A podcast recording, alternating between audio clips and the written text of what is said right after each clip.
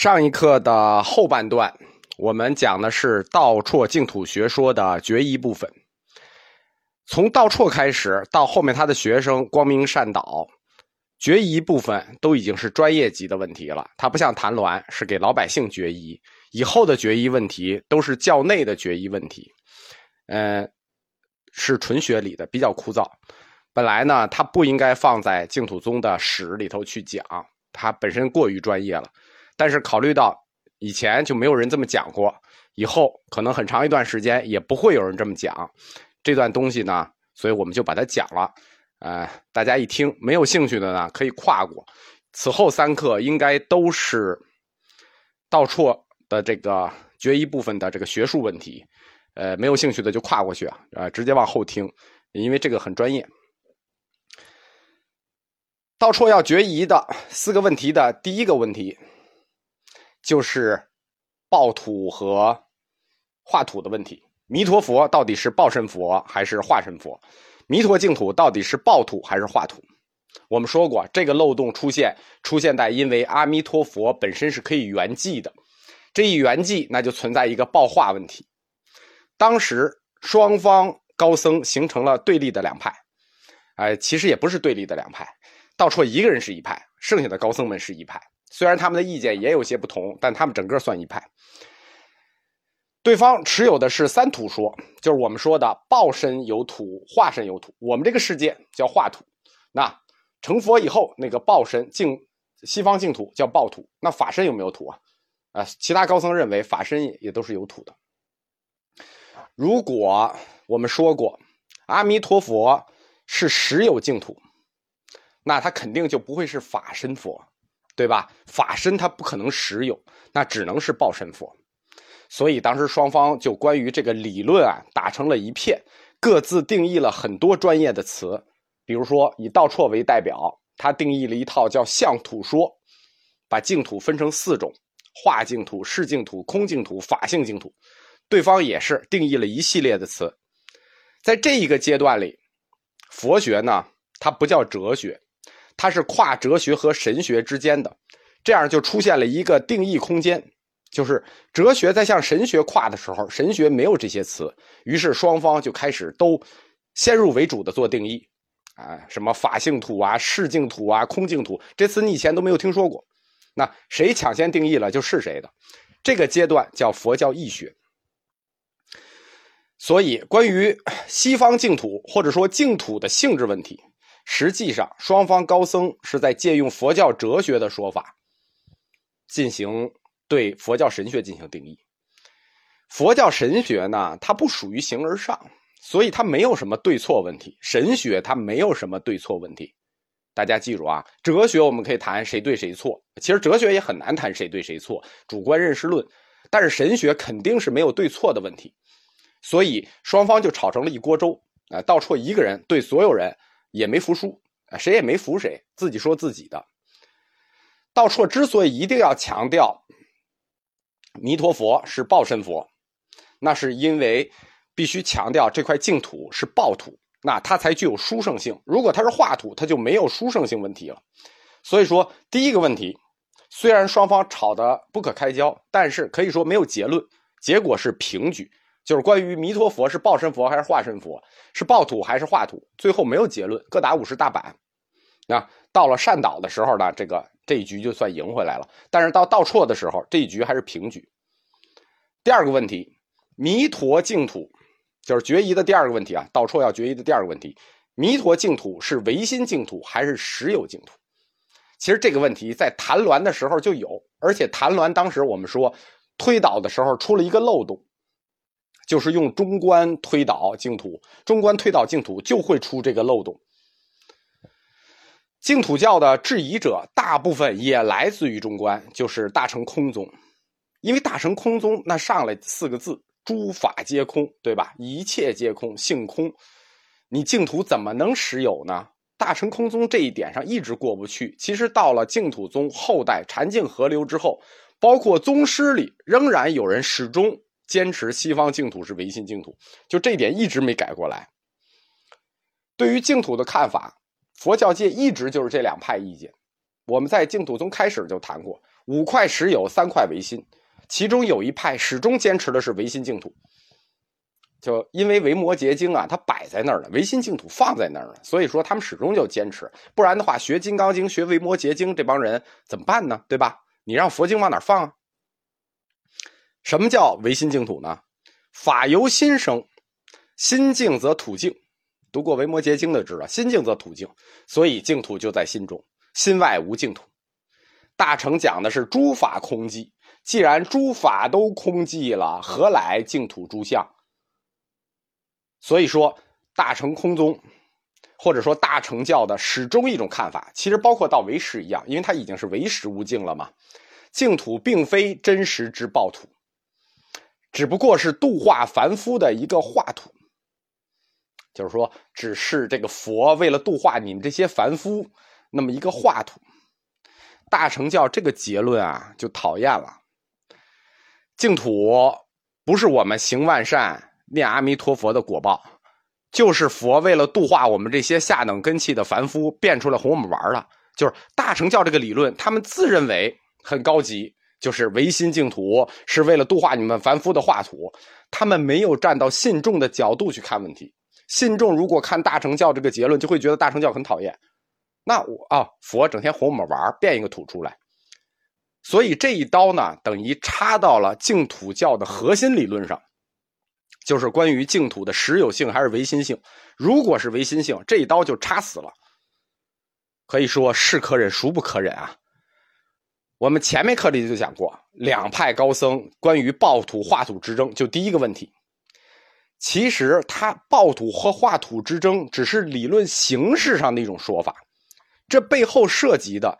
就是大乘佛教心外无法，诸法空寂，这个教理和净土学说的根本矛盾，这个矛盾是没解决，所以它已经远远超过就这个问题啊，唯心净土和实有净土的问题啊，它已经远远超出了报土化土、报身化身的这种争论。说穿了，就是大乘佛教诸诸派一定要用诸法性空的头来撞这块实有净土的墙。看到底是头破还是墙破？谭鸾大师在第一次决疑的时候，不是已经分别用中观法和因缘法各自活埋了一次大乘吗？就大乘教的这个诸法性空吗？一般人是服了，就是一般的学生是服了，但是各派还有顶级学生啊，各派的顶级学生大乘的那都是。不服，那肯定是不服，不能服啊，对吧？不然整天谈的诸法性空，忽然你们净土教冒出了一块实有净土，服了不就是彻底怂了吗？所以说，各派的顶尖高僧说，净土是有，但是那是诸佛性空的唯心净土，是我们大乘教维摩诘经指出来的，而不是你们净土教无量寿经提到的那块实有本愿净土，就是说。净土教的净那个净土都叫本愿净土，是本愿达成了的净土。那不是，是心净则土净的唯心净土。那这个争执很大了啊。谭鸾虽然做了论证，我们就大家听课认真的话就知道，他那个论证叫类比论证，而且是反推论证。什么意思啊？因为现实真，大成假，所以那大成说假，现实就真，这叫反推式论证。在决疑过程上。你中观呢？他们就是一套辩论术。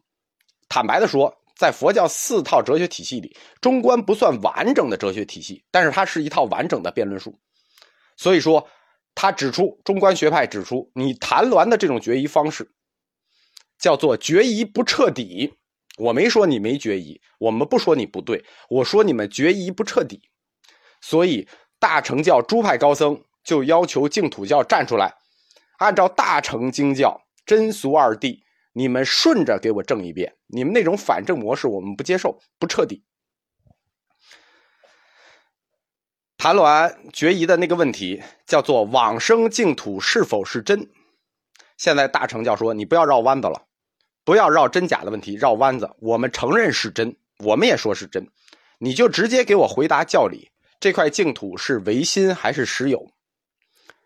所以。到道绰决疑这个问题的时候，在谈论决疑的时候，双方还遮遮掩掩的在论证净土是真还是假。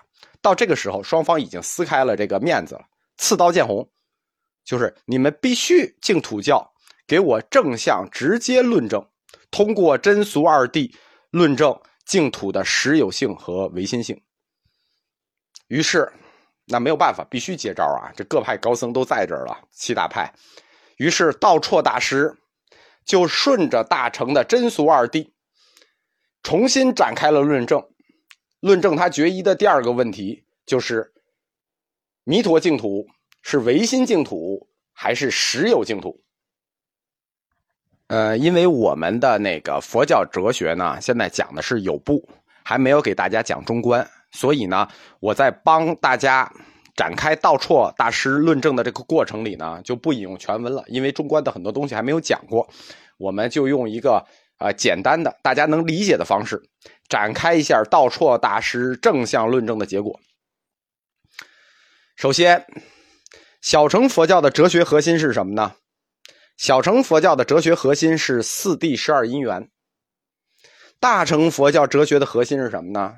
是真俗二谛。大乘经教认为啊，所谓俗谛，就是世间法，就是虚幻，是颠倒。那真谛呢？出世间法，真实的、正确的。我们前面已经说了，小乘四圣谛构成两对因果，推出的就是大乘真俗二谛，所以他们在哲学上是是是递进的。大乘真俗二谛，它又是一对因果。你看，真谛俗谛又是一对因果，大家记住啊。小乘四谛是两对因果推出的大乘，大乘的真俗二谛又是一对因果，构成的是什么呢？构成的就是我们所说的永恒法，或者说就西哲的话说叫绝对真理，永恒法。一对因果说明什么？说明大乘的真俗二谛你是不能把它拆开的。一对因果是不能拆开的，不可分离，并且是统一的。俗谛对于我们普通人来说就是真实世界，那真实世界我们就可以用语言啊、概念呀。形象呀、名相啊，进行表达，而真谛呢，是无法用语言、名相、概念的表达。但是这里就出了矛盾了：如果不表达，人们怎么能了解和把握真谛呢？对吧？你又不表达，你还让我们了解，对吧？你一个哑巴，你让我们猜你心里想什么？可能吗？不可能吧？因此，为了让你得证真谛。那我就必须给你说俗谛，就是为了让你了解真真谛，我们就要给你讲俗谛，因为真谛讲不了啊。这就叫什么？这叫无俗不真，或者由俗入真，对吧？没有俗哪来的雅？换句话说，俗谛它就是通向真谛的一个阶梯，没有俗就没有真。我们中国话叫道理，道理，道理。通向真的这个理，它必须有一条道啊！通向真的理的道就是这条俗道。真谛如果不依托于俗谛呢，它就无法成立。这是一对因果嘛？如果他们无法成立，那么真谛才是教化世众生的那个核心。它如果不能成立，那就说明不能说明世界，也不能化导众生。因此。真俗二谛一出就必须是一对儿，一出就必须是一对儿。只有他们联系起来，我们这样去观察现象，这样去了解世界，那才叫什么？才叫中观。其实中观学派的学理是非常对的啊，只不过他们后来，也不叫他们后来啊，就是有的有的有的同学给理解偏了，就是中观中道的这个学理是非常对的。我不知道我讲明白没啊？如果讲明白了就继续，没讲明白就再听一下。诸法空寂，这叫真谛，对吧？一切诸法皆归寂，空寂，这是真谛。佛是用它来干什么的呢？是用它来破众生相的。众生相应归无相，就是众生我们看到的这个俗相，它的真相是无相。是净土群论里说：“欲除我法两执，见修二惑，偏明第一谛，说一切皆空。”这句话是什么意思呢？欲除我法两执，偏明第一义谛，说一切皆空。就是说，真谛的本质确实是一切皆空，一切应归于无相。这个第一义谛呢，就是我们说的绝对真理的意思，它是一个大乘的专业词。嗯，意思大家理解一下，就是绝对真理。它的定义是这样的：一切诸法皆是虚假，随其灭处，是名为实。是名实相，是名法界，名毕竟智，名第一义谛，名第一义空。这就是佛教的一个定定义了。意思还是说。诸法的实相和诸法的终极性是一个空，但是可可以因为因为一切诸法的终极实相是空，就否认我们现在所看到的万物生灭之有吗？所谓堕入恶趣空，就是犯了这个错误。因为诸法性空，就认为万物生灭的有也是空，这是错的。万物生灭的有就是有，一切诸法的终极空就是空，它们是联系在一起的，不能因为一个而取代另一个。我们用现在的科学认识论类比解释一下这个问题：宇宙的本体是绝对静寂的，那是因为宇宙本身是没有参照物，你无法判断宇宙的运动，所以宇宙的本体整体宇宙是绝对静寂的，但是。因为宇宙的本体绝对静寂，我们就可以否认宇宙内部的各种相对运动吗？星球之间的相对运动，我们能否认吗？因为它有对比，不能，对不对？因为宇宙内部的星体啊、生命啊，它们互相有参照，它们在时间轴上有参照，而对于整体宇宙来说，可能没有时间这个概念，或者没有时间这个尺度，因此它是绝对寂静的。我们这一段描述，就是要从学理上说，不能因为俗谛中有因果差别，众生相，那就说大乘的诸法性空是屁话。说你说诸法性空，那你说我这墙是空，你拿脑袋撞，这不不行。就是说，终极的真理是空，但现实的真理就是有，不能因为真谛中的一切空，也不能因为真谛中的毕竟无相。就否定现实的真有，也不能因此而否定往生净土，因为你否定净土，净土也是因果呀。你否定净土的因果，你就等于否定了众生相。净土它是什么因果？它是菩萨的本愿和他菩萨本愿达成之后组成的一对因果呀。所以，关于大乘的诸法性空和往生净土的实有，就是说它的唯心性和实有性。那你就要站在两两个角度看，才叫中道。站在众生的角度看大乘的真理，诸法性空是对的；站到大乘的角度看众生的真理，往生净土那就是对的。这就叫顺着证，这就是佛法的统一，才是正确的中道。这种证明过程就是顺着诸法性空来证明往生净土的实有性。这就算证明完了啊。我帮大家回忆一下谭鸾推导的那个结论。谭鸾推导的结论是什么呢？从第一义谛看，往生就是无生，因为往生是假名，假名声就是无生，而且往生净土的净土界就是一个无生界。既然是无生界，那叫毕竟无生，无生生。如果依据真俗二谛来看这个结论，净土是暴土。对吧？暴土啊，那就是因果中的果，对不对？那是菩萨本愿的因达成的果。往生净土呢，实际就是普通人在世界里念阿弥陀佛要达成的果。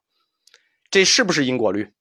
普通人念阿弥陀佛求往生净土，是不是因果？当然是因果了。往生净土属于因果律，那既然属于因果律，它就是真俗二谛俗谛范畴里的因果。真谛能否定俗谛的因果吗？真谛当然不能否定俗谛的因果。他要否定了俗谛的因果，他就把真俗二谛之间的因果也否定了。因此，往生净土就是真的往生了。道绰老师到此证明完毕。西方净土实有，往生净土实有。因为那个我们讲了佛教哲学四部，我们现在讲的还是有部、小乘部、有部，后面讲中观，所以这一段论证，我们就先简单引用了佛教中观学派的概念，通过真俗二谛来解释这个净土的唯心性和实有性。实际上，谭鸾解释过、论证过一次了。呃，这一次我们又再论证一次，呃，非常学术了。没有兴趣的就不要听了，有兴趣的、没听懂的可以多听两遍。整个证明过程，倒错的整个证明过程还是比较顺的。